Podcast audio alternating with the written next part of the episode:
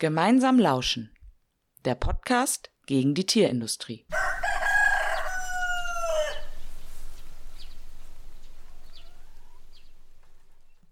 Hi, schön, dass ihr dabei seid. Ich bin Momo. Und ich bin Franzi. In der letzten Folge ging es bei uns um Vergesellschaftung und Eigentum. Und in der Folge haben wir mit Ilva von RWE und Co. enteignen geredet und haben da vor allem über das Potenzial von Vergesellschaftung für die Klimagerechtigkeitsbewegung oder für Kämpfe gegen schädliche Industrien wie die Kohle- oder die Tierindustrie gesprochen. Und jetzt hat uns nochmal interessiert, was für Möglichkeiten wir eigentlich konkret in der Landwirtschaft haben. Denn offensichtlich ist die Tierindustrie ja ein Teil der Landwirtschaft. Und hier gibt es Probleme und Zusammenhänge, die nochmal anders sind als im Energiesektor. Und wir wollten eben wissen, wie sind hier die Eigentumsverhältnisse und welche Debatten zur Vergesellschaftung und Umverteilung werden hier eigentlich geführt. Ja, tatsächlich gibt es in der deutschen Landwirtschaft ja große Krisen, die unter anderem auch mit Eigentumsfragen zu tun haben. In den letzten vier Jahrzehnten hat sich eine immer stärker werdende Intensivierung der Landwirtschaft herausgebildet. Intensivierung heißt, dass immer weniger Betriebe und Landwirtinnen immer mehr Fläche bewirtschaften und aus einem Hektar Boden oder einem Quadratmeter Stahl immer größere Erträge rausholen.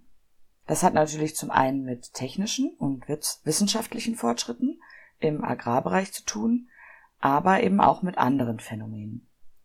So sehen Landwirtinnen immer weniger Geld für ihre Produkte. Während 1970 noch 19 Prozent des Brotpreises an die ErzeugerInnen direkt gingen, waren es 2019 nur noch 4 Prozent. Bei Milch waren es 1970 57 Prozent und sind jetzt nur noch 39 Prozent. Das hängt nicht nur mit den optimierten Betriebsaufläufen zusammen.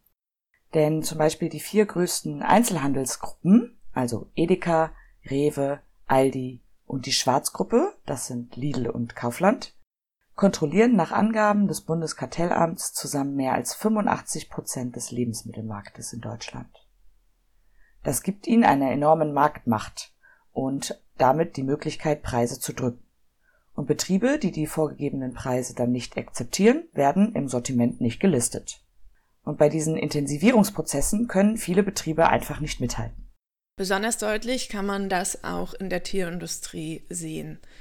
Seit dem Jahr 2001 wurden fast 40 Prozent der Rinderhaltung, mehr als die Hälfte der Hühnerhaltung und sogar mehr als 80 Prozent der Schweinehaltung aufgegeben. Und man könnte jetzt denken, das wäre ja für uns eine positive Entwicklung, aber tatsächlich gab es in dieser Zeit trotzdem steigende Tierzahlen. Das heißt, es gibt immer weniger, immer größere Betriebe. Und diese Konzentration auf immer weniger Unternehmen ist ein typisches Phänomen im kapitalistischen Wirtschaftssystem und geschieht nicht nur in der Landwirtschaft, sondern auch in anderen Industrien und Bereichen, wie zum Beispiel der Mineralölindustrie oder der Automobilindustrie. In den letzten Jahren gab es außerdem diverse andere Probleme und Krisen, die Landwirtinnen stark unter Druck setzen. Zunehmende Dürresommer und die Corona-Krise waren und sind für viele Höfe eine Riesenherausforderung. Tierhalterinnen haben außerdem auch mit Krankheiten wie der Vogelgrippe oder der afrikanischen Schweinepest zu kämpfen. Viele Betriebe haben sich sehr hoch verschuldet, um bei diesem Wachstumsdruck mitzuhalten und haben jetzt enorme Probleme, diese Schulden abzubezahlen. Dazu kommt noch, dass die Landwirtschaft ein echt harter Job ist. Also die Arbeitstage sind extrem lang, es gibt sehr wenig Urlaub und kaum Planungssicherheit. Und das alles kann sehr drastische Auswirkungen haben.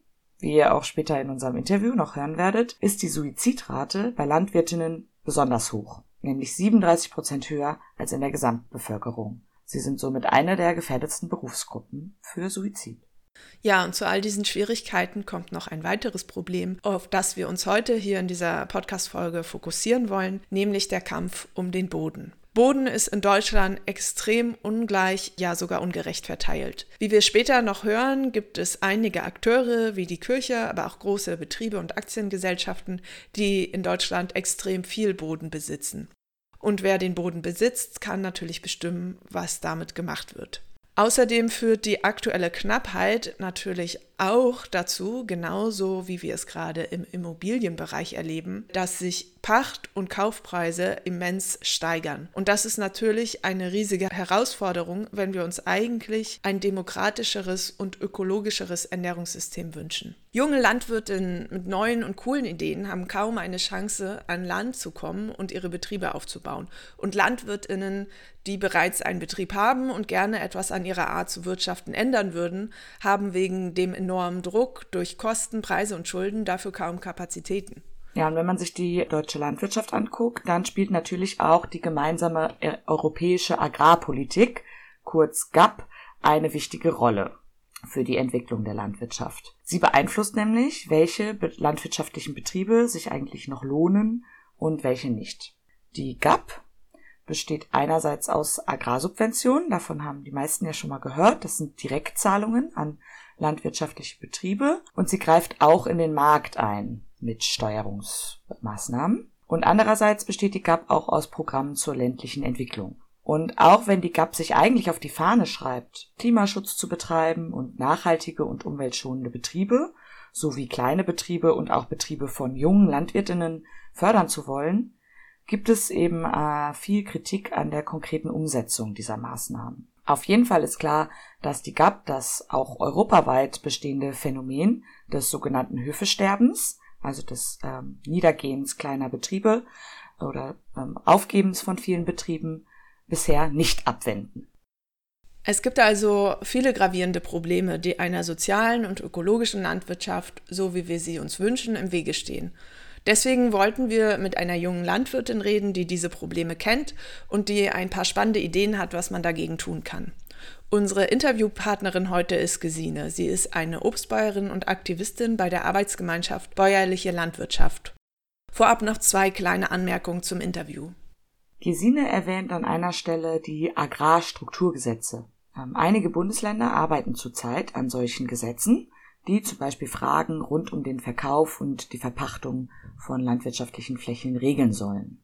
Zu diesem Thema erzählt Gesine bei uns nicht so viel, dafür erzählt sie viel davon im Was tun Podcast unter dem Titel Wir müssen über die Vergesellschaftung unserer natürlichen Lebensgrundlagen sprechen. Dieser ist natürlich verlinkt in den Show Notes. Wenn euch das Thema mehr interessiert, dann hört doch da nochmal rein. Gesine kommt außerdem aus dem bäuerlichen Spektrum und verwendet teilweise eine Sprache für Tiere und Tierhaltung, die wir als Menschen aus der Tierrechtsbewegung so nicht verwenden würden. Wir sehen aber trotzdem viele Gemeinsamkeiten in unseren Kämpfen und fanden das Gespräch mit Gesine enorm aufschlussreich. Also, hört selbst.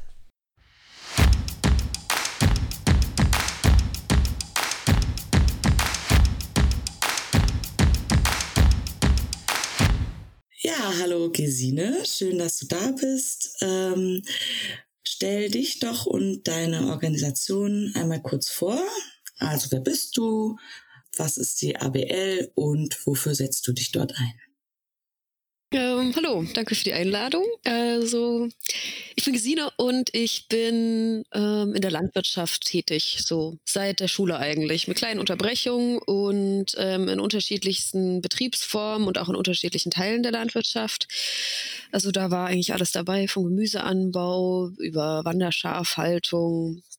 Und mein Spezialgebiet quasi ist Obstbau also hochstämmiger, extensiver Obstbau. Und da ist es so, dass ich gerade im Dienstleistungsbereich quasi selbstständig bin, Gewerbe habe und Bäume, Leuten das Bäume schneiden beibringe und selber Bäume im Auftrag schneide. Das ist quasi eine Möglichkeit, um Geld in der Landwirtschaft verdienen, selbstständig, wenn ich kein Land habe und keinen Hof so. Mm, genau, da habe ich mich die letzten zehn Jahre darauf spezialisiert und war zwischen, also in dieser ganzen Zeit aber auch immer politisch aktiv und in den letzten drei Jahren auch sehr viel mehr mit der Arbeitsgemeinschaft bäuerlichen Landwirtschaft. Und da ist es so, dass ich in der jungen ABL organisiert bin.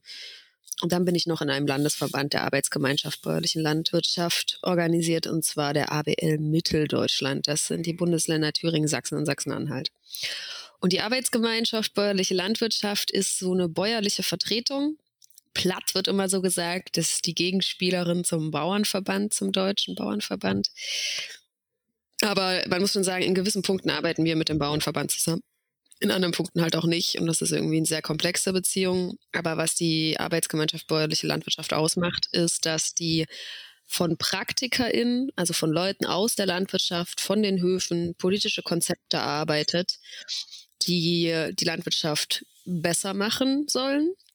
Und das Spektrum in der ABL ist natürlich auch sehr breit. Die wurde vor 40 Jahren gegründet in Westdeutschland und damals von sehr vielen Familienbetrieben, die halt ähm, festgestellt haben, also in dieser industrialisierten Landwirtschaft und diesem sich auch immer weiter entwickelten kapitalistischen System und auch diesen neoliberalen Zügen geben halt immer mehr Höfe auf. Also die gehen insolvent, sterben, werden nicht weiter betrieben, weil die Landwirtschaft einfach ein hartes Brett ist. Ähm, und gleichzeitig ist es natürlich so, wenn Betriebe aufgeben, werden die anderen Betriebe, die größer, also die, die übrig bleiben, die werden größer. Und dieses Wachsen oder Weichen, das ist eigentlich so eine Grundforderung, die die ABL stellt, dass das nicht ein gutes Leitbild einer sinnvollen Agrarpolitik ist.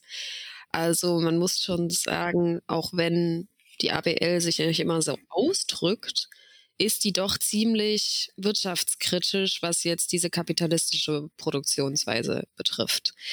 Und da in der ABL drinne gibt's halt junge Leute, alte Leute, ähm, Leute aus der Stadt, Leute vom Land, ähm, aber der Großteil sind halt schon Betriebe und Leute, die landwirtschaftlich arbeiten, also sich aus der Praxis heraus organisieren und versuchen, eine bessere Agrarpolitik umzusetzen und sich gegenseitig aber auch immer wieder unterstützen.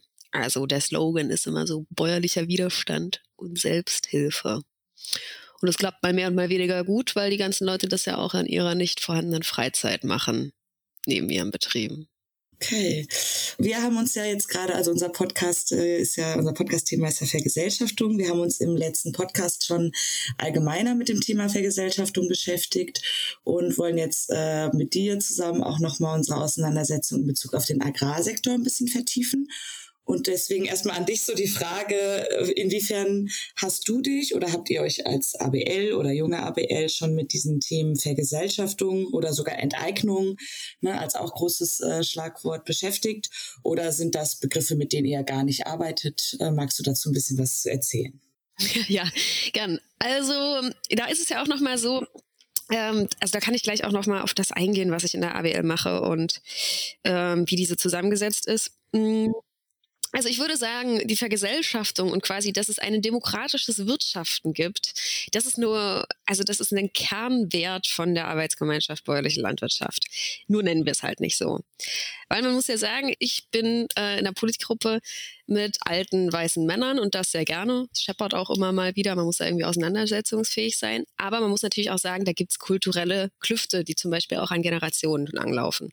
Und wenn ich jetzt Vergesellschaftung sage, dann gibt's viele Leute, die denken sich so, ja klar, ist total wichtig. Und bei anderen auch in der ABL gibt's da so ein Ding von, oh, sollte man lieber nicht benutzen. Und wenn ich jetzt in den Osten gucke, da ist es so, wenn du da von Enteignung in der Landfrage, also wenn es um Boden geht, redest, dann ist es super heißes Terrain, weil man einfach sagen muss, es ist, hat eine Enteignung stattgefunden ähm, oder auch die Zwangskollektivierung quasi in der DDR und das auch teilweise ziemlich brutal und auf Kosten von bäuerlichen Strukturen, so dass man mit Enteignung im ländlichen Raum einfach sehr vorsichtig sein muss, weil das hat da stattgefunden. Das ist im kollektiven, also im kollektiven Bewusstsein einfach drinne so das war aber jetzt keine Enteignung, die besonders glorreich war, sondern die zu diesen industriellen Landwirtschaftsstrukturen, wo sich gerade viel Land bei wenigen Leuten anhäuft, ähm, die zu diesen Strukturen halt geführt hat. Und von daher würde ich sagen, aber wenn man sich Vergesellschaftung jetzt mal so anguckt und wofür die ABL so kämpft, dann macht die das immer wieder und praktisch. Also für uns ist Vergesellschaftung eigentlich ein alter Hut. Weil wenn man sich anguckt, wer eigentlich immer wieder laut auf die Trommeln haut, wenn die Gentechnik quasi in Europa eingeführt wird, was ja einfach eine Profitmaximierung im Agrarbereich für wenige Konzerne bedeuten würde und einfach die Wahlfreiheit auch abschaffen. Ähm, das heißt, die ABL quasi ist da, was den Saatgutmarkt betrifft, total in diesem Vergesellschaftungsding drin und auch mit der Nachbau kümmern die sich drum, dass gewisse Saat, also Saat, ähm, dass gewisses Saatgut einfach weiter angebaut werden darf. Weil wenn es auf gewissen Listen von gewissen Züchtungsverbänden nicht draufsteht, darfst du es einfach nicht anbauen. Es gibt natürlich auch BäuerInnen, die machen das trotzdem, stehen mit einem Bein im Knast, ähm, weil die versuchen, das Saatgut quasi für uns alle zu erhalten, eine Vielfalt, damit wir uns an die Klimakrise anpassen können und so weiter und so fort. Und weil man sich schon fragen muss, wie können Leute auf Jahrtausende altes Saatgut und Züchtungslinien irgendwie dann mal Patente machen. Die jedenfalls ähm, die kämpfen da ganz dolle für den Erhalt von Saatgut, was genauso wichtig ist wie Boden. Auch wenn man sich jetzt anguckt, in Frankreich die ähm, Schwesterorganisation, die jetzt gegen diese, dieses riesen Rückhaltebecken von Wasser quasi demonstriert haben und wo es richtig krasse Polizeigewalt gab, zwei im Koma, 40 Verletzte und so. Das sind bäuerliche Bewegungen, die halt für den Erhalt quasi von Wasser ähm, und dem, also ja, überhaupt der gerechten Verteilung von Wasser kämpfen, so. Ähm, von daher ist Vergesellschaftung für uns eigentlich so, ja, über das Wort gucken wir halt, wo wir es verwenden oder nicht, weil wir auch im bäuerlichen Spektrum immer wieder auch konservativen Bauern gegenüberstehen, die jetzt unser Zeug nicht so doll finden. Da müssen wir jetzt nicht Vergesellschaftung sagen, um die noch mehr gegen uns aufzuhetzen. Aber ich würde sagen, das ist ja jetzt so ein, so ein Frame, den alle super finden. Also alles wird jetzt gerettet, wenn wir es doch vergesellschaften. Ich muss denken, ja, das war schon lang. Ja, genau, ich höre auch so ein bisschen raus, sozusagen, das sind ja eigentlich äh, der Kampf gegen die Privatisierung von Wasser, von Saatgut und so, ne? Und umgedreht eigentlich ein Aufrechterhalten von einer gesellschaftlichen Kontrolle über Lebensgrundlagenressourcen. Ne? Ja, ja, voll. Genau, du hast jetzt schon viel zu Saatgut, oder wir haben schon Saatgut und Wasser irgendwie äh, thematisiert, äh, genau, und auch das Eigentum darin, also die Privatisierung. Eigentum ist natürlich beim Thema Vergesellschaftung ein sehr zentrales Konzept. Und du oder ihr arbeitet ja viel zum Thema Boden, Erhaltung von guten Böden für die Landwirtschaft. Und würdest du denn sagen, dass Eigentum an Boden äh, in der Landwirtschaft und äh, vor allen Dingen in der bäuerlichen Landwirtschaft ein Problem darstellt und führt ihr Debatten um Änderung von Eigentumsverhältnissen in der Hinsicht? Ja, schon total. Und die sind natürlich auch komplex und divers und hängen natürlich auch immer davon ab, wie die Debatten in unserem eher progressiveren bäuerlichen Spektrum geführt werden, wer da jetzt dran sitzt. Weil ich muss, also das sage ich einfach als Disclaimer vorneweg, der Bezug zum Boden ist natürlich ein anderer, wenn du 2000 Hektar bewirtschaften kannst oder 100 Hektar geerbt gekriegt hast oder ob du halt ausgebildet bist und keinen Zugang zu Land hast. So, ne? Also so dieses Privilegien-Checken innerhalb der bäuerlichen Berufsbubble, das finde ich jetzt schon total wichtig, dass das auch wir mehr anfangen und mehr machen, weil ich glaube, nur wenn wir uns quasi unserer Differenzen, unterschiedlichen Positionierungen und so weiter klar werden, dann können wir auch wirklich als geballte landwirtschaftliche Stimme sprechen, auch so in diesem progressiven Bereich. Und von daher sind diese Eigentumsdebatten auf jeden Fall dran und tun wir eigentlich immer wieder. Und das kommt jetzt auch immer mehr, auch weil die ABL jetzt langsam älter wird und schon auch die Frage ist, wie kommen neue Leute nach? Und da sind natürlich ganz andere Positionierungen am Start. Ähm, als jetzt noch vor 40 Jahren quasi, als es noch mehr Familienbetriebe gab. Und dieses Eigentum ist schon so ein, also das ist voll die Krux, weil Eigentum halt ja immer von, für mich jedenfalls, von der Größe abhängt. Also wie viel eigentlich, ich finde Privateigentum für landwirtschaftliche Betriebe, um es praktisch zu machen, nicht per se schlecht. Aber das muss gedeckelt sein. Also, ich sag mal so, wenn ich jetzt einen Betrieb gründe oder Landwirtschaft machen will, und ich meine, ich pflanze Bäume, ne? die fangen nach 20 Jahren erst an, die Äpfel zu tragen oder die Früchte oder die Nüsse zu tragen. Das heißt, ich brauche auf jeden Fall eine krasse Planungssicherheit, ähm, wenn ich zum Beispiel auch klimaangepasste Landwirtschaft machen kann. Wenn ich da nur Pachtverträge habe und sei es mit der Kirche oder der Gemeinde, ist das für mich eine viel höhere das Risiko, als wenn ich zum Beispiel einfach wenigstens einen Grundstock von 10 Hektar selber irgendwie mir mit Direktkrediten gekauft habe. Weil kann ja einfach sein, dass mir irgendwann der Pachtvertrag entzogen wird, weil mich zwei Flitzpiepen im Gemeinderat oder in der, im Kirchenrat einfach nicht mehr leiden können. Weil ich mich zum Beispiel auf dem Land gegen rechte Landnahme eingesetzt habe oder so. Das heißt, also was mir wichtig ist im Spektrum Eigentum, Landwirtschaft und der Gesellschaft ist, dass es einmal eine Planungssicherheit gibt für die Leute, die landwirtschaftlich arbeiten. Das ist ein total wichtiger Faktor. Und dass es natürlich aber andererseits auch anerkannt werden muss, dass der Boden unser aller Lebensgrundlage ist und BäuerInnen und GärtnerInnen nicht einfach mit dem Boden machen können, was sie wollen, sondern dass der zu schützen ist. Dafür muss es natürlich aber auch finanziellen Ausgleich geben.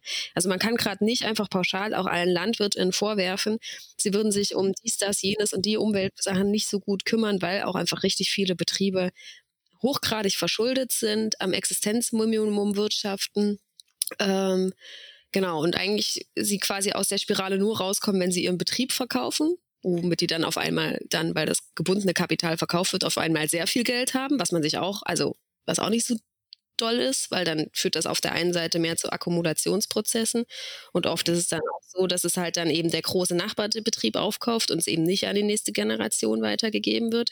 Also es ist einfach dieses Eigentumsding, also allein um Leuten klarzumachen, was die Krux des Eigentums in der Landwirtschaft ist, bräuchte ich eigentlich anderthalb Stunden. Ähm, Da kommt jetzt auch demnächst, also da, da kann man nochmal richtig schön nachlesen, kommt ein Text raus, den ich geschrieben habe mit äh, Leuten vom Konzeptwerk Neue Ökonomie. Da geht es um gerechte Bodenpolitik. Und da kriegt man einen richtig guten Einblick quasi, wo eigentlich Vergesellschaftungsinstrumente liegen und was die Krux ist in der Landwirtschaft und was man mitdenken muss, wenn man über Eigentum an Boden in der Landwirtschaft quasi spricht. Und gleichzeitig ist es natürlich so, es wäre alles gar kein Problem, wenn Betriebe alle irgendwie 10 Hektar Eigenland hätten. Da müsste halt einfach nur gucken, dass die Spitzen, da wo richtig viel Landbesitz ist, dass das langsam abgebaut wird und zurückgebaut wird. Weil da muss man einfach sagen, ich kann ja mal kurz aufzählen, was so Akkumulationstrends sind oder gewesen sind. Das einmal natürlich im Mittelalter, oder nicht nur Mittelalter, oh Gott, keine Ahnung von Geschichte, aber schon immer quasi diese Ständegesellschaft, war ja so, dass die Adligen einfach sehr viel Land besaßen und die haben das über die Jahrhunderte richtig gut rübergerettet, ihr Eigentum. Also in der DDR gab es mal kurz Pause, aber nach der Wende haben die sich das größtenteils alles auch zurückgeholt. Sprich, es gibt Eigentumsverhältnisse, die kommen aus Zeiten, wo Menschen unterschiedlich wert waren. So, der Adel war ja quasi der bessere Mensch, blaues Blut, bla bla. Frauen hatten schon mal gar nichts zu sagen. Und das ist sehr schön, dass wir jetzt irgendwie dieses Wertesystem in Mitteleuropa zumindest halbwegs abgelegt haben. Aber das Eigentum quasi, was damals angelegt wurde, das ist immer noch so. Gerade im Forst ist es ultra krass, wie viel da den Nachkommen von Adligen gehört. So Adelstitel gibt es ja nicht mehr. Das ist ja einfach, gibt es vom Gesetz nicht mehr. Das ist einfach ein Riesenklamauk so. Aber das ist ein Akkumulationsprozess. Und dann ist es halt noch so, dass im Osten ähm, durch die Zwangskollektivierung und die Enteignung gab es ja diese großen LPGs, die landwirtschaftlichen Produktionsgenossenschaften. Die haben auch agrarindustriell gewirtschaftet, unterschiedlich gut.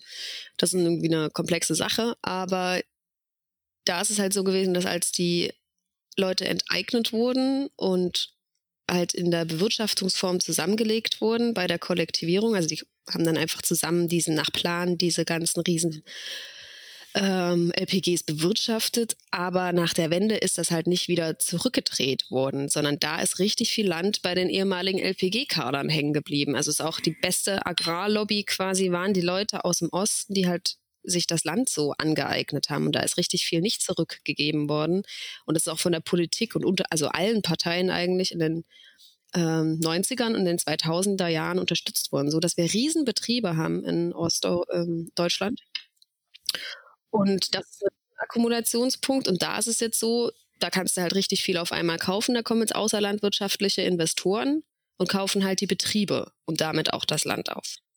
Also wir haben da riesen ähm, Konzerne, also es sind Aldi, Vielmann, die Münchner Rückversicherung, Südzucker. Ähm. Denen gehört dann das Land?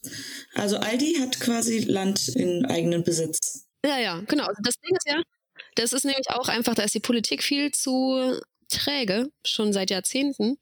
Es ist nämlich so, dass du ja eigentlich kein Land kaufen kannst, wenn du nicht Landwirtin bist.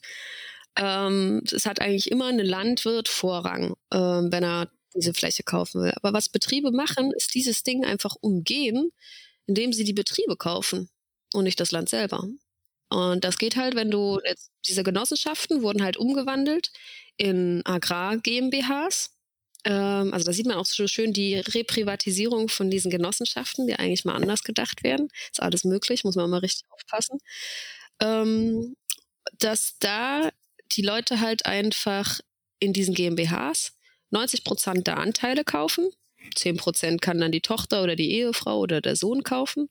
Und weil du nur 90 Prozent von diesem Betrieb gekauft hast, also diese Share Deals, den geteilten Anteil, du hast 90 Prozent der Anteile, ähm, zahlst du halt keinen einzigen Grunderwerbssteuercent. Das ist halt super krass. Die kriegen da sogar auch noch eine Steuerfreiheit mitgeschenkt. Und da ist natürlich so, dass kleine Betriebe oder mittlere Betriebe oder ExistenzgründerInnen, die können halt einfach vom Pachtpreis und den Kaufpreisen können nicht mithalten. Weil natürlich, wenn dieses ähm, kapitalstarke Spektrum auf dem Bodenmarkt ähm, Einzug erhält, und ich meine, das Beste, wo du gerade Land, also Geld anlegen kannst, ist Land. So, ähm, dann ist es halt so, dass sich die Pachtpreise steigern und die Kaufpreise steigern. Und das hat sich halt je nach Region unterschiedlich in Deutschland. Seit der Finanzkrise 2008 sind die Pachtpreise doppelt so hoch bis vierfach so hoch, je nachdem, wo du bist. Und auch die Kaufpreise, weil halt einfach Land die beste, also ein super Spekulationsobjekt ist. Alles quasi, was irgendwie nach Anlage sucht, sucht auch nach Land. Also ein Fazit nochmal kurz. Wir haben einmal den Adel, und die nachfolgenden Generationen von dem ehemaligen Adel quasi, die viel Land besitzen. Dann gibt's halt einfach in Ostdeutschland diese Akkumulation von Land aufgrund dieser Umwandlung der ehemaligen DDR-Betriebe und dass da die Leute quasi aus den Genossenschaften rausgedrängt wurden. Und dann haben wir jetzt nochmal die außerlandwirtschaftlichen Investoren, die diese Betriebe, aber auch im Westen immer mehr Betriebe aufkaufen. Und da muss man dann natürlich schon gucken, wo haut man da eine Bremse rein. Und ähm, ihr habt ja jetzt so eine Kampagne auch zur äh, Gemeinwohlverpachtung. Ähm, das ist ja scheinbar so ein Instrument, was ihr denkt, was irgendwie erfolgsversprechend ist oder so, äh, da Kriterien äh, zu entwickeln, an wen Land verpachtet wird. Willst du uns da noch mal ein bisschen was zu erzählen zu dieser Kampagne? Ja, das kann ich gerne machen. Aber vorher würde ich gerne noch zu einer anderen Sache was erzählen, weil das einfach wichtig ist und zu dem, was ich gerade gesagt habe. Also die Gemeinwohlverpachtung, wovon du gerade geredet hast, das ist quasi was, was man mit der Zivilgesellschaft vor Ort konkret umsetzen kann. Nämlich gucken, dass öffentliches Land ähm, ordentlich bewirtschaftet wird und von denen, die es gerade am besten machen können. Und zu diesen ganzen Akkumulationsprozessen, die ich eben gerade gesagt habe, also wo es quasi darum geht, Sachen irgendwie mehr noch in demokratischer Verwaltung zu halten und nicht den Boden einfach auszuverkaufen, dafür gibt es die Agrarstrukturgesetze, was die ABL macht. Das sind eigentlich so Gesetze, die halt einfach dafür sorgen, dass außerlandwirtschaftliche Investoren aus dem Bodenmarkt rausgehalten werden und dass die Preise nicht weiter steigen. Also Pachtpreisbremse und so, sowas, wie man sich mit einer Mietpreisbremse vorstellt. Und das ist einfach nochmal mir total wichtig zu sagen, dass wir quasi da auf parlamentarischer Ebene versuchen, Bremsen in diese beschissenen Entwicklungen reinzuhauen. Und auf der anderen Seite wir aber auch gucken, okay, was können wir vor Ort verändern? Und da ist die Gemeinwohlverpachtung ein Tool. Und das ist jetzt quasi nichts, was äh, direkt den utopischen Zustand der Landwirtschaft herstellt, sondern es ist eine Möglichkeit, vor Ort was zu verbessern. Und der Plan ist, dass man einfach in Gemeinden reingeht und durch demokratische Prozesse, ob es jetzt der Kirchenrat ist, der Gemeinderat ist, der Stadtrat ist, diese ähm, Entscheidungsgremien davon überzeugt, dass sie Verantwortung für ihr Land haben. Das auch cool ist quasi, wenn man jetzt mal anders verpachtet als nach Gewohnheit und höchstbietendem Preis, sondern dass man guckt, dass auf diesem Land tolle Dinge passieren dass man da ein Konzeptvergabeverfahren einrichtet, so wie man das jetzt auch für städtische Gebäude irgendwie machen könnte. Welches tolles soziale Projekt hat das beste Konzept und kriegt dann halt diesen Raum vermietet.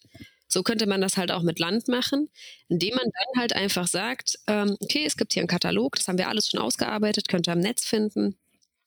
Ähm, da haben wir verschiedene Punkte quasi, die Betriebe sammeln können. Und da ist auch Schnurzpiepe, ob die konventionell wirtschaften oder biologisch wirtschaften oder bio-vegan. Es geht einfach darum, dass die Punkte sammeln. Und da sind soziale und ökologische Kriterien dabei. Das heißt, wir haben zum Beispiel ähm, da drinne klimaangepasste Landwirtschaft. Wir haben da drinne Arbeitsplätze auf dem Hektar, also diese sozialen Facetten von ähm, wie viele Arbeitsplätze werden da eigentlich auf diesem Land geschaffen. Ähm, es geht um Direktvermarktung, Bildungsprozesse, es geht um Gentechnikfreiheit. Also wir haben da auch Ausschlusskriterien drin. Gewisse Dinge dürfen einfach nicht sein das meiste Land in der Gemeinde hast, ist unser Vorschlag, dass du dann halt einfach nicht noch die zwei Hektar Gemüse kriegst, äh, die zwei Hektar Land kriegst, wo Leute ihren Gemüsebaubetrieb aufbauen können. So, ne? Ähm, und dann auch so Sachen wie Tierwohlpunkte und so, so dass da einfach alle Betriebe, egal wie sie aussehen, so Punkte kriegen. Und dann kann man hinterher gucken, okay, wer hat die meisten Gemeinwohlpunkte? So. Die Leute kriegen dann einen Pachtvertrag. Man kann da auch gucken, quasi, wenn da konventionelle Betriebe zum Beispiel sind und die versprechen, dass sie halt einfach pflanzenschutzmittelfrei auf diesen Flächen arbeiten, dann kriegen die da auch Punkte für. Weil was man damit nämlich auch gelegt hat, ist nicht nur quasi das im Wettbewerb, wer macht die beste Qualität, ähm, Punkte kriegt, sondern auch so einen Entwicklungspfad vorlegt. Es ist ja ein Anreiz, wenn ich Land pachten kann von der Stadt, dass ich dann meine Bewirtschaftungsweise auch ein bisschen umstelle, damit ich dieses Land bewirtschaften kann. Die Krux daran ist, dass es natürlich Leute braucht, die sich vor Ort da einsetzen, dass das auch so stattfindet. Also ist ja wie die Leute mit ihren Klimaräten und so weiter, die versuchen ja auch quasi mit den bestehenden Strukturen was zu verändern. Und das heißt, du musst, und das haben wir jetzt zum Beispiel auch in Erfurt gemacht, du musst dann halt einfach gucken, dass du zum Beispiel in dieser Stadt Verbündete kriegst, die damit an einem Strang ziehen. Und dann ist es eigentlich gut, ein Gremium einzurichten, eine AG oder ich weiß nicht, wie das dann auf parlamentarisch heißt, ja mal unterschiedlich. Ne? Ähm, heißt also eine, eine, Arbeitsgruppe einrichten, die dann was ausarbeiten. Dann werden oft die, also bei Erfurt war es so, dann wurden auch die Verbände eingeladen. Das heißt, wir haben natürlich dann auch gegen den Deutschen Bauernverband und seine Vertreter argumentieren müssen. So. Das heißt, du machst eigentlich auf kommunaler Ebene einen parlamentarischen Prozess. Und zum Schluss kommt das Ding zur Abstimmung. Und da kann natürlich bei einem Punktekatalog, und jetzt kommen wir zur Krux, was ganz Unterschiedliches rauskommen. Weil zum Beispiel in Quedlinburg, das ist jetzt so quasi das Negativbeispiel, da haben die sich einen richtig schönen Punktekatalog gebastelt, aber der zementiert eigentlich nur den Status quo.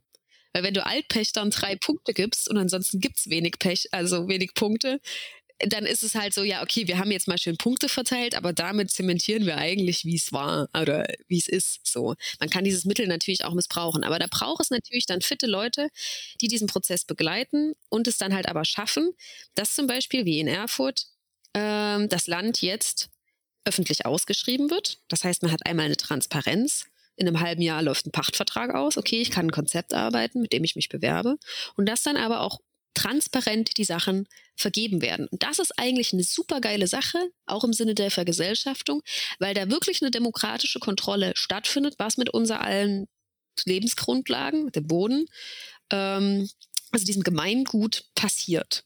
So, nehmen wir mal an, Kloppenburg-Fechter, da in der Region, ne, würde das Gemeinwohlpapier umgesetzt werden dann wäre es da natürlich, weil es da eine riesengroße Viehdichte gibt, richtig gut, einfach rauszuverhandeln, diesen parlamentarischen Prozess, dass da der Punktekatalog ein anderer ist als in Erfurt, indem man nämlich einfach sagt, viehhaltende Betriebe werden nicht öffentlich gefördert. Die fliegen einfach gleich raus, weil wir haben hier genug. Gibt's eh schon genug. Gibt's eh schon genug. Wir haben, eine, wir haben eine zu hohe Viehdichte, das brauchen wir jetzt hier nicht auch noch wenn Leute Lust haben und es da gute Chancen gibt, vor Ort sich das zu machen, wir beraten auch landwirtschaftlich, weil natürlich Leute jetzt, die sagen, ja, wir haben jetzt Bock quasi, das ist auch was fürs Klima, was wir machen können, dass der Boden besser bewirtschaftet wird, dass wir das jetzt uns auf die Fahne schreiben. Dieser Organizing-Hype ist ja gerade auch immer so viel beschworen. Ich sehe nur nicht so viel, dass es Leute auch wirklich machen. Aber das kann man halt in diesem Punkt hier super machen, wenn man natürlich auch beraten wird, weil ehrlich gesagt, ich habe Spaß daran, ähm, irgendwelchen Tierschutzmenschen zu erklären, wie sie argumentativ den Bauernverband aushebeln können. Aber die haben natürlich teilweise nicht so die Ahnung, ähm, was quasi in der Landwirtschaft so der Diskussionspunkt ist, weil die ja nicht jahrelang da drin abhängen. Und man muss natürlich immer, auch wenn man landwirtschaftlich sehr engagiert, damit rechnen, dass man quasi von einem eher konservativen Spektrum und teilweise auch faktenfälschenden Spektrum einfach irgendwie zerlegt wird. Von daher ist es immer gut, auch mit BäuerInnen zusammenzuarbeiten. Was mich jetzt mal interessieren würde, das ähm, bezieht sich ja vor allen Dingen auf ähm, Flächen dann, die äh, eh schon in öffentlicher Hand sind.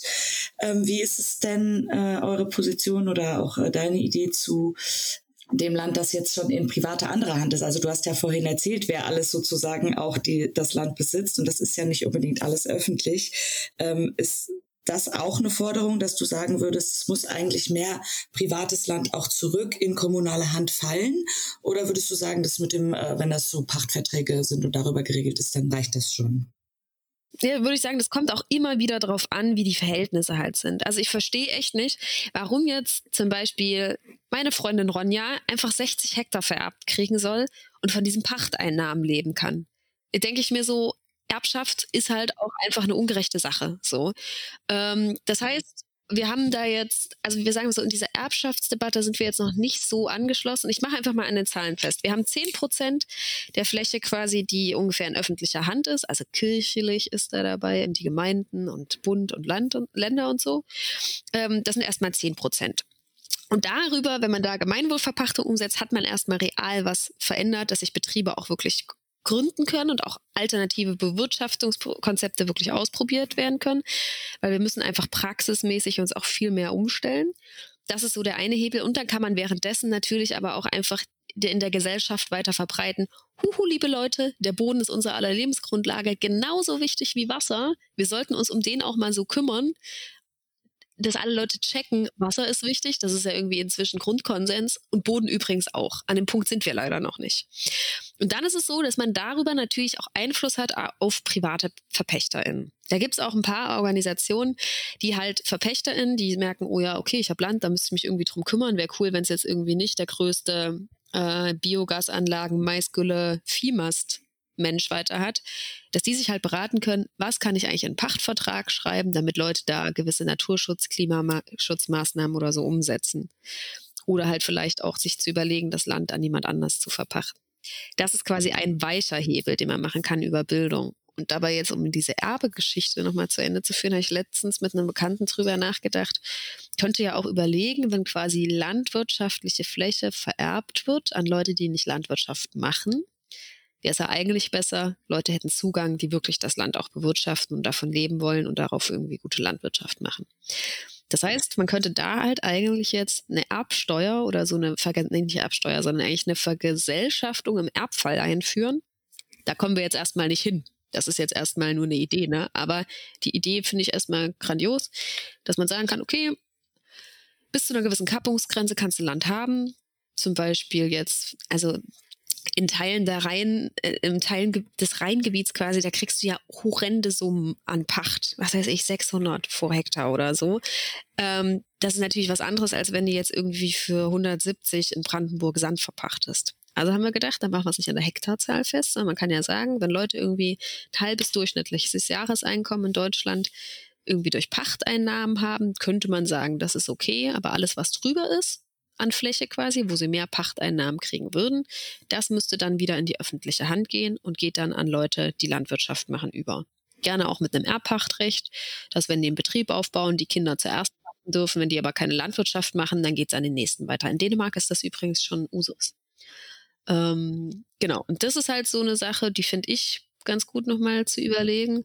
Aber dann muss man natürlich auch einfach sagen, Klar ist öffentliches Land wichtig, ist privates Land ist auch wichtig, aber was total wichtig ist, dass einfach diese außerlandwirtschaftlichen Investoren vom Bodenmarkt verdrängt werden, was zum Beispiel über diese Agrarstrukturgesetze, die leider kein Mensch kennt, ähm, das ist auch nochmal in diesem Podcast drinne bei was tun, ähm, dass das eigentlich jetzt umgesetzt wird. Also wirklich diese Bremse reinhauen, damit nicht weiter die Betriebe und das Land aufgekauft wird. Weil was einmal Konzerne äh, gekauft haben, ist wirklich schwer wieder zurückzubringen. Also bis wir die wieder enteignen, glaube ich nicht so richtig dran, quasi, dass das passiert. Jedenfalls nicht mehr mit krassen Umstürzen und Umwälzungen und so. Von daher finde ich auch dieses Bremsen reinhauen eine richtig wichtige Geschichte. Ja, spannend. Ähm, was ich jetzt sozusagen, ich würde noch ein bisschen springen. Und zwar äh, gibt's ja oder gab es ja auch schon immer mal wieder äh, Versuche, sozusagen äh, Betriebe aufzubauen, die eben nicht nach so einer Profitlogik arbeiten. Ne? Es gibt irgendwie solidarische Landwirtschaften.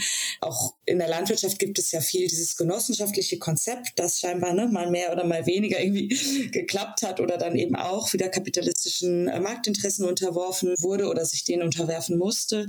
Und ähm, ich habe da mal reingeguckt in diese Gemeinwohlverpachtung. Da werden ja von euch vorgeschlagen auch zum Beispiel solidarische Landwirtschaften bevorzugt ne? oder kriegen irgendwie mehr Punkte dann. Nur stoßen diese Projekte ja auch immer wieder irgendwie an Grenzen, weil sie trotzdem natürlich innerhalb vom kapitalistischen System agieren müssen. Warum würdest du sagen, ist es trotzdem sinnvoll, äh, solche Betriebe im Hier und Jetzt irgendwie anders auszurichten? Und was glaubst du, bietet das auch für ganz konkrete Chancen? Ja, es ist natürlich so, aber ich meine, das ist ja ein alter Hut, dass du quasi im Schlechten schwer was Gutes aufbauen kannst, das wirklich komplett gut ist und so, ne? Das kennen wir ja alle, die Floskel. Und trotzdem finde ich es einfach gerade an der Landwirtschaft nochmal präzise nachzeichnbar, dass wir halt, wenn wir Transformation oder Revolution oder wie wir das auch immer nennen wollen, nur eigentlich hinkriegen mit einem langen Atem. Und wenn wir auf verschiedenen Ebenen arbeiten, wenn wir wirklich langfristig was verändern wollen, und zwar zum Guten hin für alle. Und da ist es halt so, wenn ich mir die Betriebe angucke, ähm, dann ist das eigentlich immer ein richtig hartes Brett auf Betriebsebene, weil du dich in diesem System ja immer fragen musst, was beute ich denn heute aus? Ist es jetzt nun meine Angestellten, den Boden, die Pflanzen, die Tiere, das, was, wie belastet sich das Wasser? Was habe ich eigentlich für einen Klima-Output? Also du bist immer zu an den Grenzen, ähm, verdienst nicht besonders gut. Das ähm, das ist einfach ein richtig harter Job quasi, wenn du Bäuerin bist. Und diese solidarischen Landwirtschaften sind für mich persönlich, andere Leute aus dieser Bewegung würden das auch anders sagen, aber für mich sind solidarische Landwirtschaften einfach Arbeitskampf. Dafür sind die da.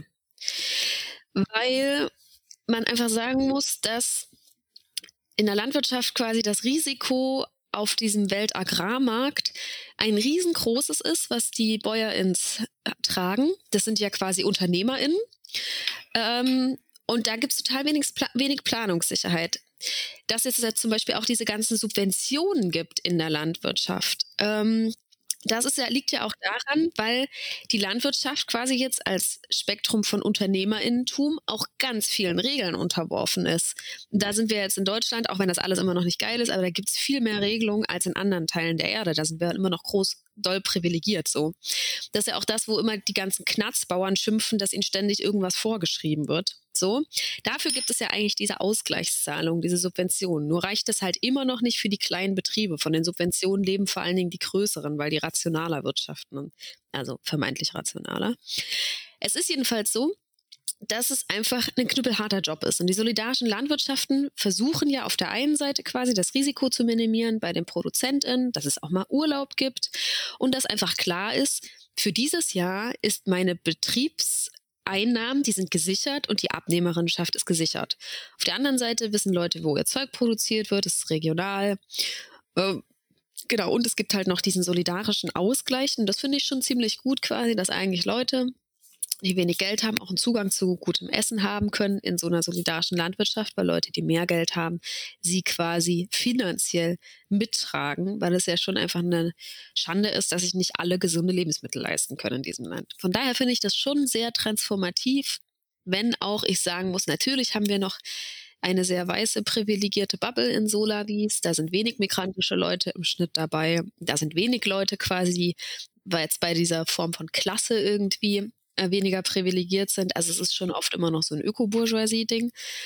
Ähm, aber das sind Dinge quasi, die sich, wenn man es wirklich will, über langen Zeitraum und mit Biss auch verändern lassen. So.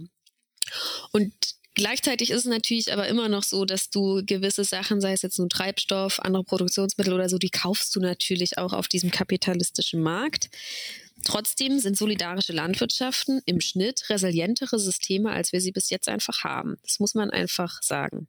Und was mir aber noch manchmal ein bisschen fehlt, auch in dieser Bubble, ist halt einfach, dass Leute damit auch mehr nach außen gehen und politische Arbeit machen. Sei das jetzt nun solidarische Landwirtschaften, tolle Ökobetriebe oder tolle Betriebe, die irgendwie ein besonders gutes MitarbeiterInnen ähm, haben, wo es den Leuten einfach gut geht, wenn sie Landwirtschaft machen. So.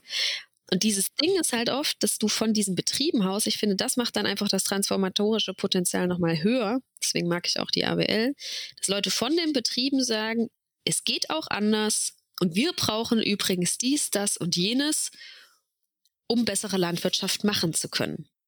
Und das muss man einfach auch nochmal sagen so viel das Leute wollen, die sich über Transformation, nachhaltige Landwirtschaft und Pestizidfreiheit und alles mögliche Gedanken machen und da schön ihre Transformationsskizze in Redekreisrunden, Lesekreisen mit Studien und so weiter ausgedacht werden. Ihr werdet es nicht umsetzen können, wenn ihr nicht starke Verbündete aus der Landwirtschaft habt, die mit euch diesen Kampf führen. Weil ihr habt sonst immer den Chor von konservativen Bäuern, die entgegenbrüllen, das geht nicht.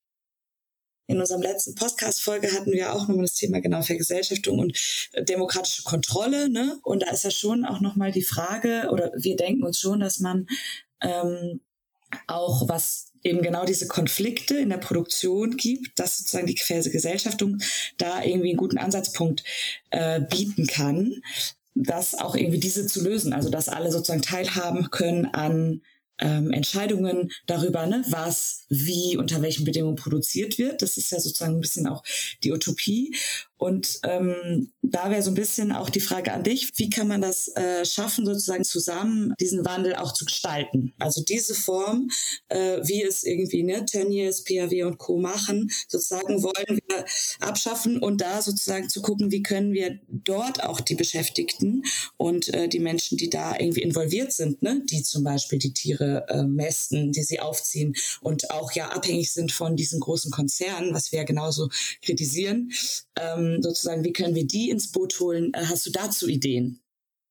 also dass wir die Tierindustrie abschaffen wollen, ist sowieso auch klar und ist auch in der AWL einfach breit geteilter Konsens so.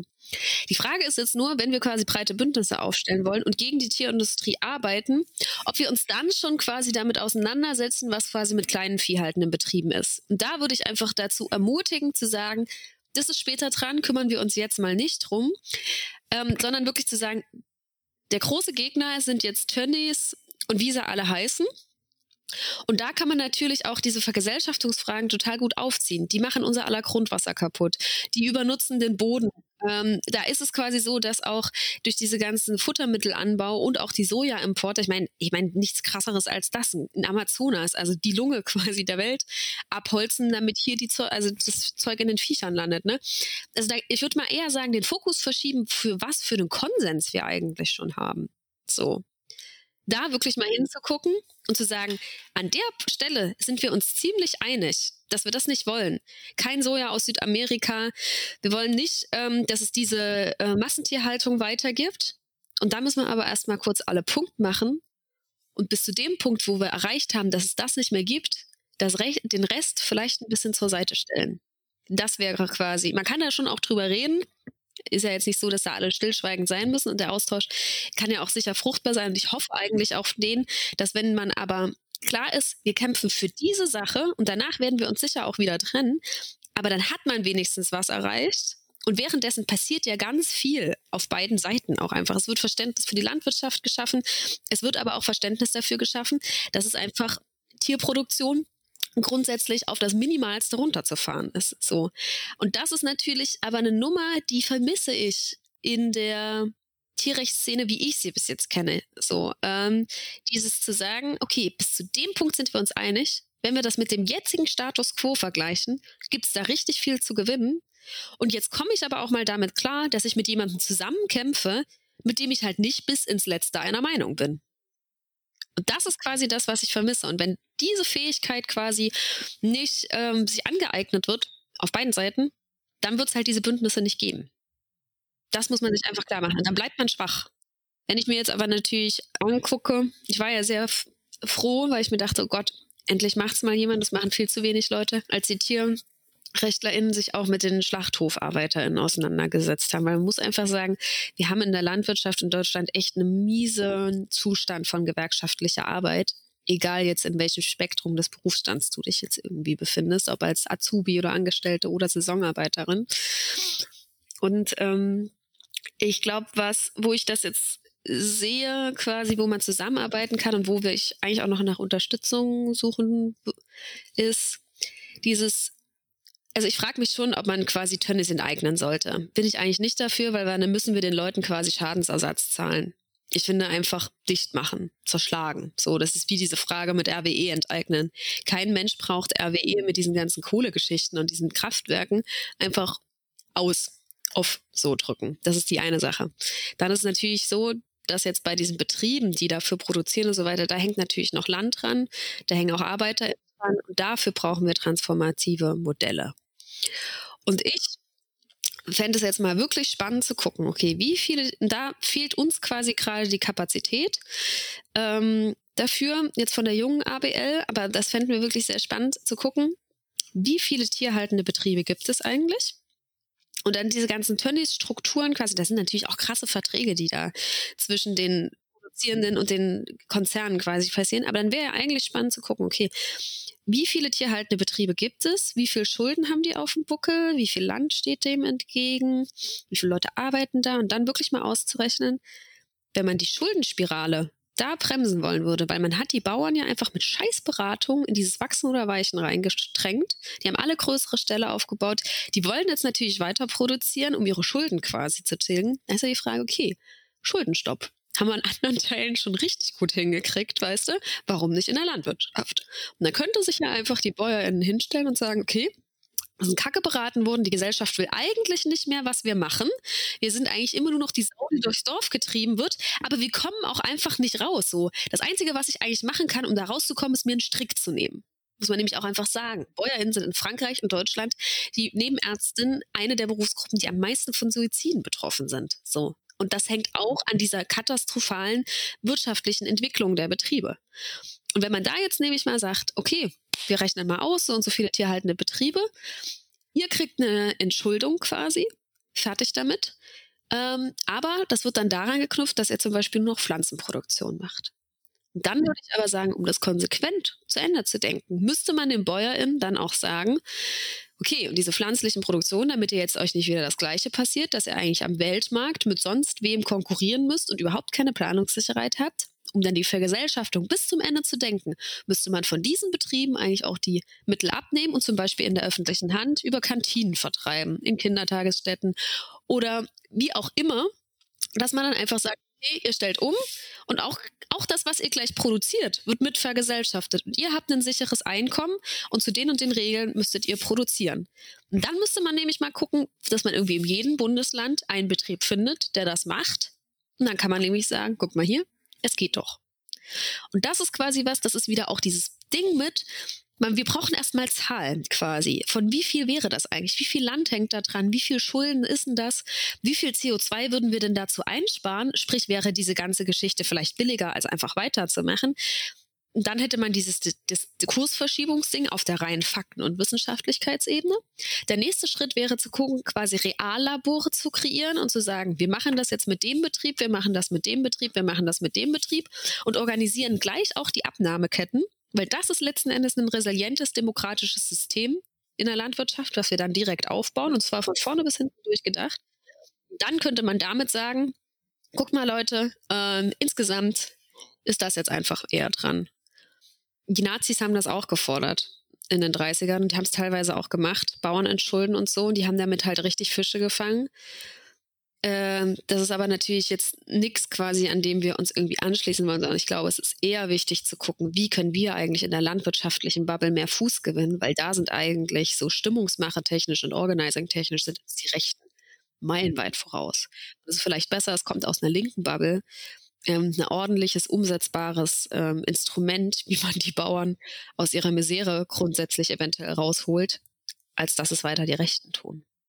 Noch ein Hebel quasi, großer Shoutout an alle, ist, mal in eurer Familie zu fragen, ähm, wenn ihr denn Familie habt, die quasi schon länger in Deutschland äh, lebt, zu fragen, habt ihr Land in Familienbesitz?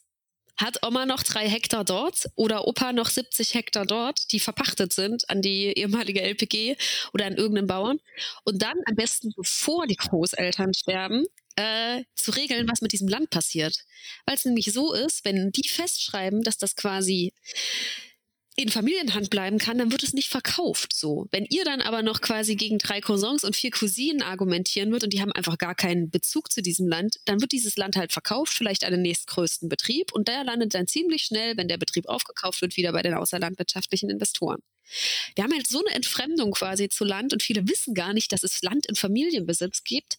Deswegen kümmert euch da jetzt drum, bis zum nächsten Weihnachten quasi, ihr habt jetzt ein paar Monate Zeit, äh, müsst ihr euch darüber informieren und dann das Thema mal auf den Tisch bringen oder einfach die Familie nicht informieren und nur mit Oma und Opa zum Testamentschreiber gehen und sagen, hier bleibt übrigens da oder da oder wird dem Biobetrieb oder dem tollen anderen Betrieb irgendwie weiter verpachtet oder sogar verkauft. Das ist halt total wichtig, dass ihr auch guckt bei euch, wie könnt ihr das Land, auf das ihr aktuell Zugriff habt, das sichern dass es nicht weiter in die Akkumulationsspirale geht und ähm, dass ihr vielleicht auch einfach guckt, gibt es da einen coolen Betrieb einfach irgendwie im Umkreis von fünf Kilometern, wo ihr mal hingeht und fragt, wird es euch weiterhelfen, wenn wir die zehn Hektar an euch verpachten? Das ist eure Aufgabe. Ich zähle auf euch. Okay.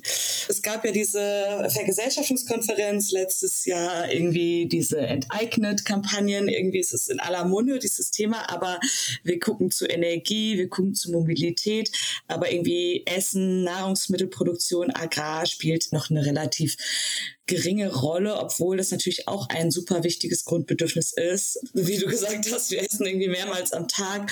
Ähm, Und wir denken eben, dass das wichtig ist, dass wir das eben auch nicht der kapitalistischen Verwertungslogik überlassen dürfen. Was glaubst du denn eigentlich sind Gründe dafür, dass das so vernachlässigt ist? Und vor allen Dingen eher nochmal so zu gucken, wie glaubst du, könnte sich das ändern? Was sind so Anknüpfungspunkte auch zu anderen sozialen Bewegungen? Oder wo siehst du da, äh, was wir brauchen, um das auch ein bisschen größer und stärker zu machen und auch äh, deine, eure Kämpfe und unsere Kämpfe ähm, zu vernetzen, zu verorten und zu stärken. Ja. Mm, also zu dieser Frage, warum dieses Essen so privat ist, mm, ich glaube, das liegt einmal daran, dass wir einfach kulturell in Deutschland jetzt nicht so eine hohe Esskultur haben und auch so die Entfremdung zur Landwirtschaft ziemlich fortgeschritten ist. Wir haben auch einfach immer weniger Betriebe. Und ähm, das ist leider, ich weiß es einfach nicht, warum ist das zu so einem Bourgeoisie-Thema geworden, gutes Essen. Und da muss ich einfach sagen, allein dieser Fakt ist irgendwie relativ bourgeois, ähm, weil eigentlich total klar ist, dass Essen total wichtig ist und eigentlich das, also, dass das wenn das nicht demokratisch geregelt ist, gibt es immer Konflikte und Krisen. Ganz viele Leute sind auf der Flucht, weil es zu Hause bei ihnen nicht mehr möglich ist, Landwirtschaft zu betreiben. Das ist eine der größten Fluchtursachen. Und das wird mit dem, durch die Klimakrise natürlich noch angeheizt. Also Klimakrise heißt immer auch Ernährungskrise. Und ich glaube, was total wichtig ist, ist auch einfach sich wieder damit zu beschäftigen, auch erstmal. Was heißt es eigentlich, Lebensmittel zu produzieren für die Leute? Ähm, weil wir so äh, insgesamt gesellschaftlich so fremd davon sind. Also ich bin immer, äh, also ich sage immer ganz platt, Landwirtschaft ist wie Geschlechtskrankheiten. Schlucken. Eine Freundin hat mal gesagt, ey, man soll es nicht wuchern lassen. Nee, es ist einfach so, in jeder Gesellschaftsschicht ist das Wissen darum gleich gering. Also es ist einfach eine, egal ob ich jetzt quasi Vorträge in einer Solavi halte, wo richtig viele akademische ältere Leute, die jetzt so quasi für ihr gutes Bio-Essen in die Solavi eintreten und sich ganz toll dabei fühlen, da ist das Wissen teilweise noch geringer, als wenn ich ähm, mit Leuten rede, die halt einfach ziemlich wenig Auskommen habe. So, es ist so ein so ein Randthema geworden, sage ich mal, über die letzten Jahrzehnte.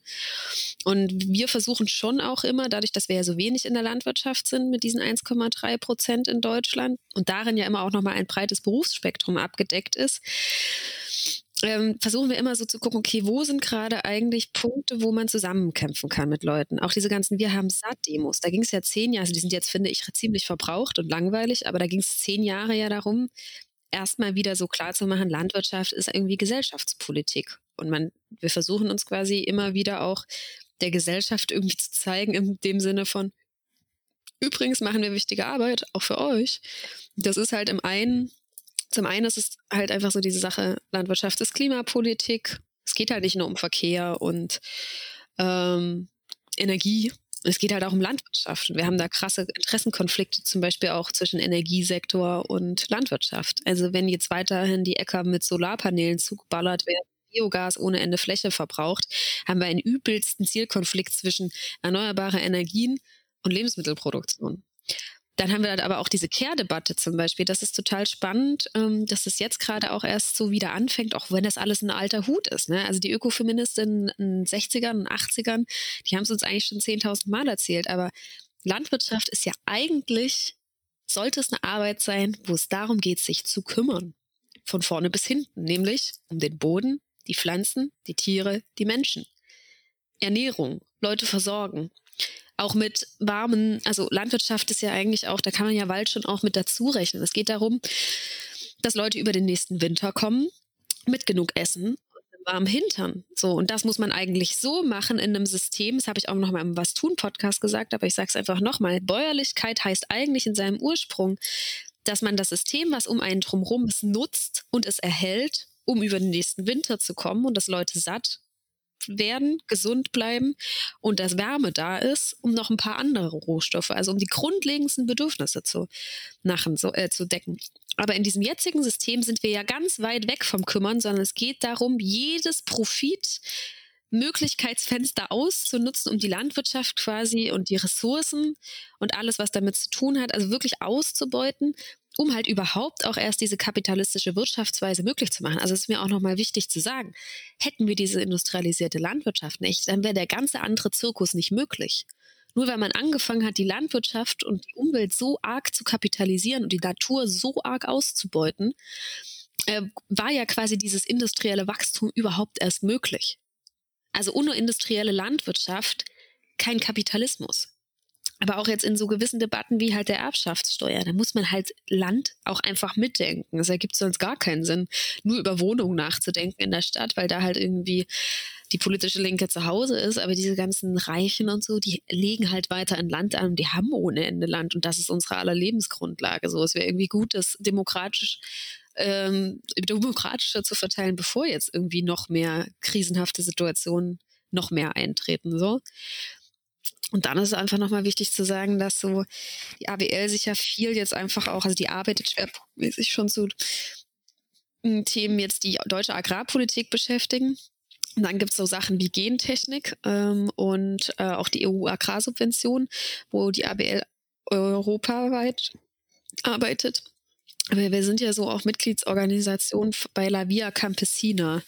Und da ist mir einfach auch nochmal wichtig zu sagen, vor allen Dingen auch an so Klimaleute ähm, und so, weil da ja immer jetzt auch diese globalen Kämpfe und Klimagerechtigkeit per se ja als globale Gerechtigkeitsfrage zu stellen ist. Da ist einfach nochmal wichtig, La Via Campesina ist halt eine der größten sozialen Bewegungen weltweit, die stabil seit Jahrzehnten arbeitet ähm, ich kann die Zahl gerade leider nicht mehr sagen, 200 Millionen oder so Menschen auf der ganzen Erde und die halt international arbeiten.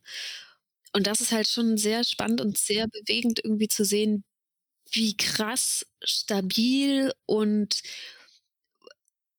und beeindruckend, konsequent Bewegung halt arbeiten in anderen Teilen der Erde. Da wünsche ich mir eigentlich immer mehr auch Leute in Deutschland, die sich da viel mehr einsetzen weil quasi, also La Via Campesina im globalen Süden halt einfach eine wirklich starke Bewegung ist und die es irgendwie von Anfang an verstanden haben, intersektional zu kämpfen, die ähm, von Anfang an quasi Frauenvertretung, also es haben natürlich auch Frauen gekämpft, aber Frauenvertretung als essentiellen Bestandteil ihrer Bewegung gesehen haben und inzwischen halt die queeren Menschen auch ganz fest und institutionell verankert quasi in diesen Strukturen ähm, einen festen Platz haben und die es halt schaffen, über Jahrzehnte lang irgendwie dran zu bleiben, sich zu empowern und für die Rechte von Landlosen, LandwirtInnen und FischerInnen und so zu kämpfen. Und dass dieses, diese Bewegung eigentlich, die finde ich, ich fange immer mehr erst damit an, mich zu beschäftigen, die finde ich wirklich sehr beeindruckend, weil die so langfristig an einem Thema dranbleiben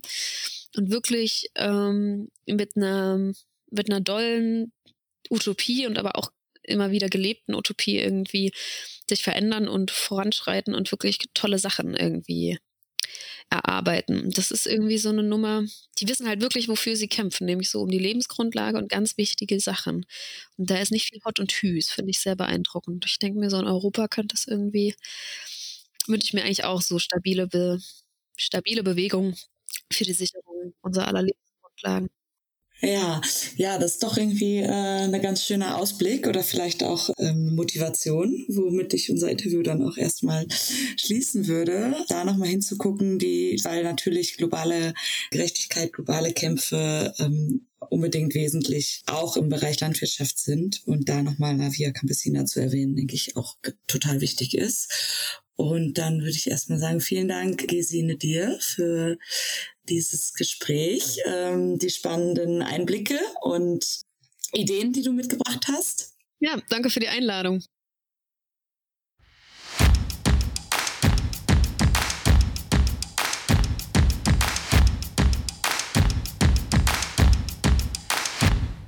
Wir hoffen, das Interview hat euch einen Einblick in die Probleme der Landwirtschaft und die Diskussion rund um Bodeneigentum gegeben. Gesine hatte ja ein paar Ideen, was Hebel sein könnten, an denen angesetzt werden könnte. Und über ein paar davon wollen wir jetzt nochmal sprechen. Ja, im Interview stellt sie einerseits dar, dass Eigentum an Boden im Gegensatz zur Verpachtung die Planungssicherheit von Betrieben gewährleistet. Denn wer Land lediglich pachtet, ist auf das Wohlwollen der VerpächterInnen angewiesen, das ist ja klar. Andererseits schlägt sie auch eine Deckelung von Privateigentum vor. Wir haben uns dann gefragt, ähm, wer entscheidet eigentlich, wie viel Eigentum für wen okay ist und ja, wie viel Eigentum ist denn okay? Eine Idee oder ein Ansatz könnte hier gemeinschaftliches oder kollektives Eigentum sein. Aber auch hier gibt es natürlich Gefahren, denn nur weil etwas gemeinschaftlich besessen wird oder Genossenschaft heißt, ist es auch nicht sofort im Sinne der Allgemeinheit und kann sich ja auch in der Folge nicht komplett den kapitalistischen Bedingungen ziehen. Das haben wir auch schon am Beispiel der solidarischen Landwirtschaften im Interview gehört. Ein konkretes Beispiel, wie so ein kollektives Eigentum aufgebaut und geschützt und sinnvoll landwirtschaftlich genutzt werden könnte, ist das Ackersyndikat. Das Ackersyndikat sorgt dafür, dass landwirtschaftliche Flächen den Menschen gehören, die sie ökologisch verantwortlich bewirtschaften und nutzen. Das Land ist dabei nicht Privateigentum, sondern unverkäuflicher Gemeinschaftsbesitz. Und da das Ackersyndikat noch ganz neu und relativ klein ist, verlinken wir euch das Projekt unten in den Show Notes.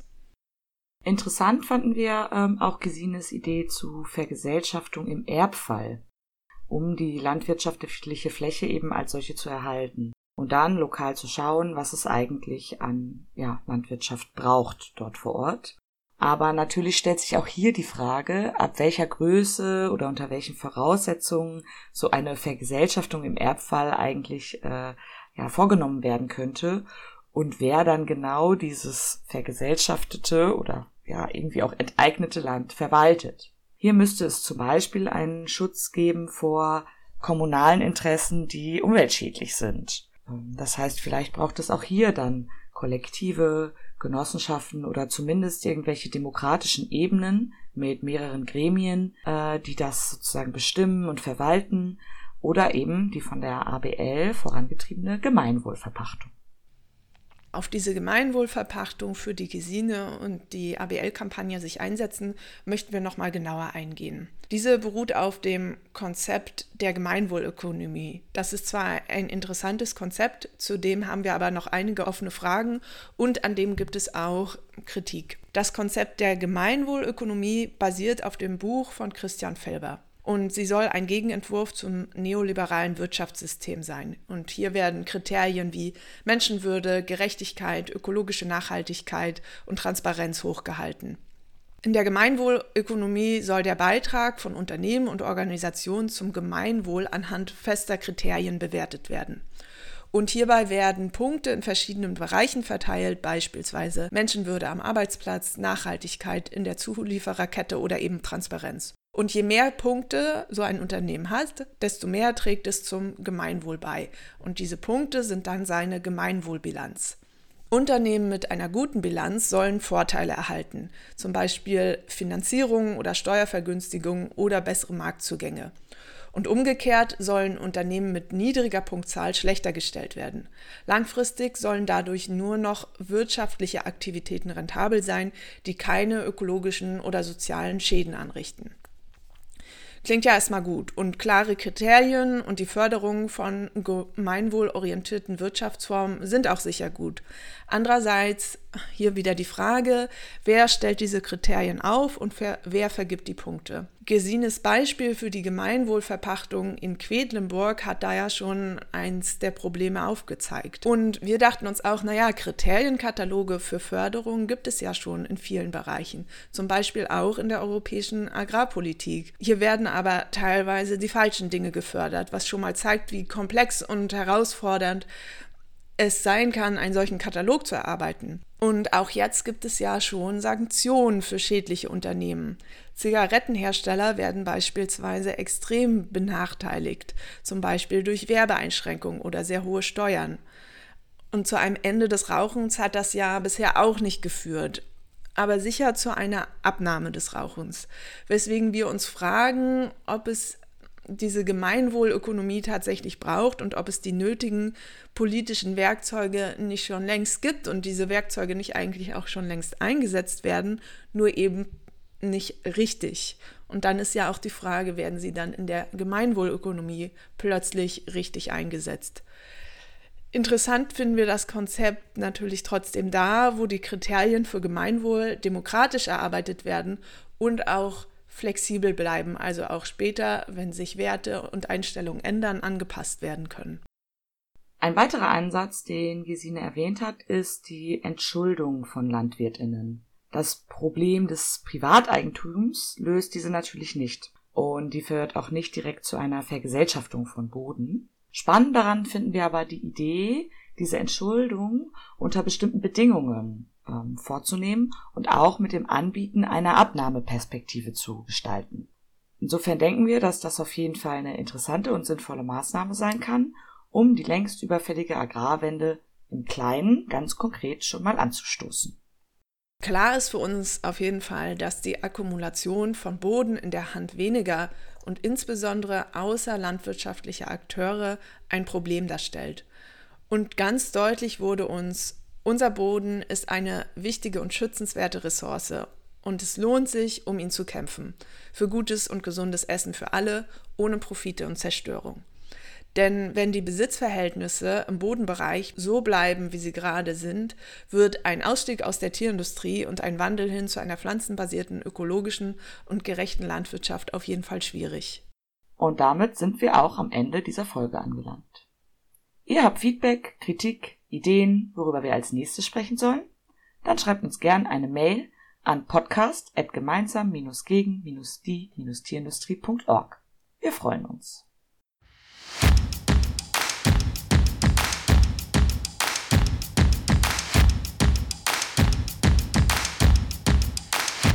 Gemeinsam lauschen. Der Podcast gegen die Tierindustrie.